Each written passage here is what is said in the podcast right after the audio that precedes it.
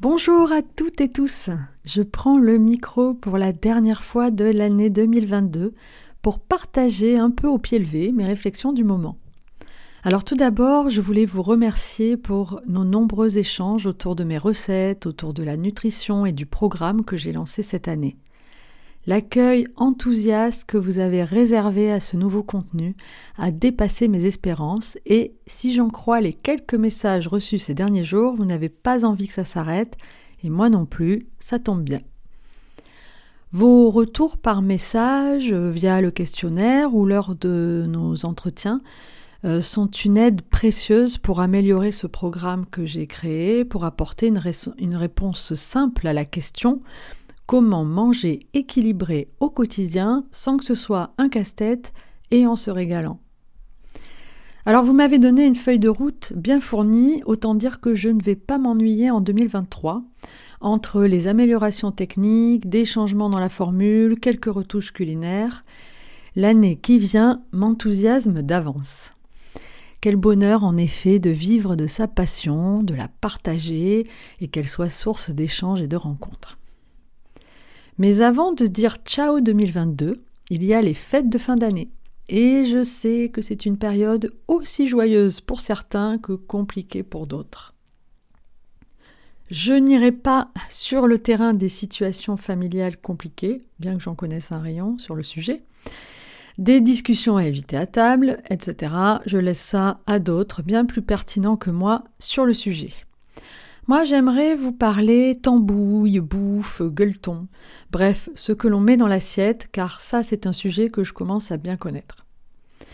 Alors, je ne vais pas ici vous partager euh, des recettes de fête, hein, vous en trouverez toute une sélection euh, sur le blog, mais j'aimerais vous parler rééquilibrage alimentaire et repas de fête. Car depuis quelques jours, je reçois des messages et commentaires de personnes qui recherchent des recettes light pour les, pour les fêtes, ou qui s'inquiètent de la richesse calorique de certaines préparations.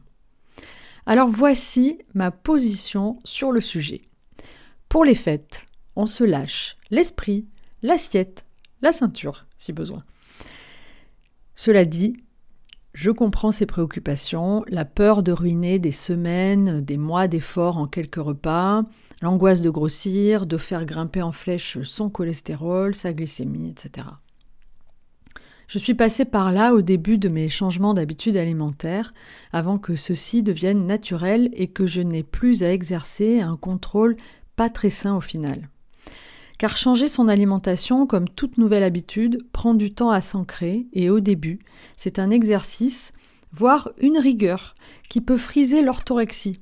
Vous savez, cet hyper contrôle de l'assiette aux effets dévastateurs d'un point de vue mental et social ou comment illustrer euh, le mieux euh, qui est l'ennemi du bien.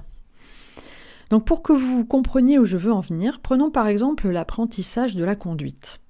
Quand on débute, on doit rester concentré sur tous les aspects de la chose, le volant, les pédales, la route. C'est plus ou moins facile pour euh, certains. Pour moi, par exemple, ça a été particulièrement difficile. Bref, un jour, le volant et les pédales, on n'a plus à y penser, ça devient un petit peu automatique. Seule la route compte et on peut même s'autoriser à discuter avec son passager. Eh bien, le rééquilibrage alimentaire, c'est pareil. Un jour, la base d'une bonne assiette devient si naturelle qu'on n'a ni envie ni besoin euh, d'y penser, de se torturer l'esprit et de mettre du sucre dans son yaourt, par exemple, ou de manger trois parts de, de lasagne. Ça se fait de façon absolument naturelle. Et comme la base est là, eh ben on n'a plus qu'à écouter, à écouter son ressenti, ses envies, ses besoins. Et c'est là qu'arrive le repas de Noël. Le repas qui se produit une fois dans l'année. Alors en deux ou trois actes selon les familles, je sais. Il est absolument impossible qu'un repas ruine les éventuels mois d'efforts fournis, vous fasse prendre du poids, explose votre cholestérol. Pour la glycémie, c'est autre chose, mais à moins d'être diabétique, il n'y a pas de quoi se mettre le pancréas en courbouillon. Alors, qu'est-ce qu'on fait? Eh ben on mange ce qui nous fait plaisir et on fait plaisir à la personne qui a cuisiné le repas en y faisant honneur. Après, on n'est pas obligé de se servir des portions, des portions d'ogre de tous les mets ou de se forcer si un plat ne nous fait pas envie.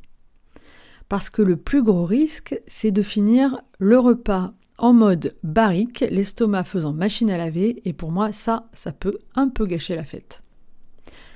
En résumé, pour les fêtes, et ça vaut aussi pour d'autres occasions qui ponctuent l'année et la vie en général, on se détend le cerveau et la fourchette, et on profite de ce que la vie a de bon à nous offrir, que ce soit dans l'assiette ou ailleurs.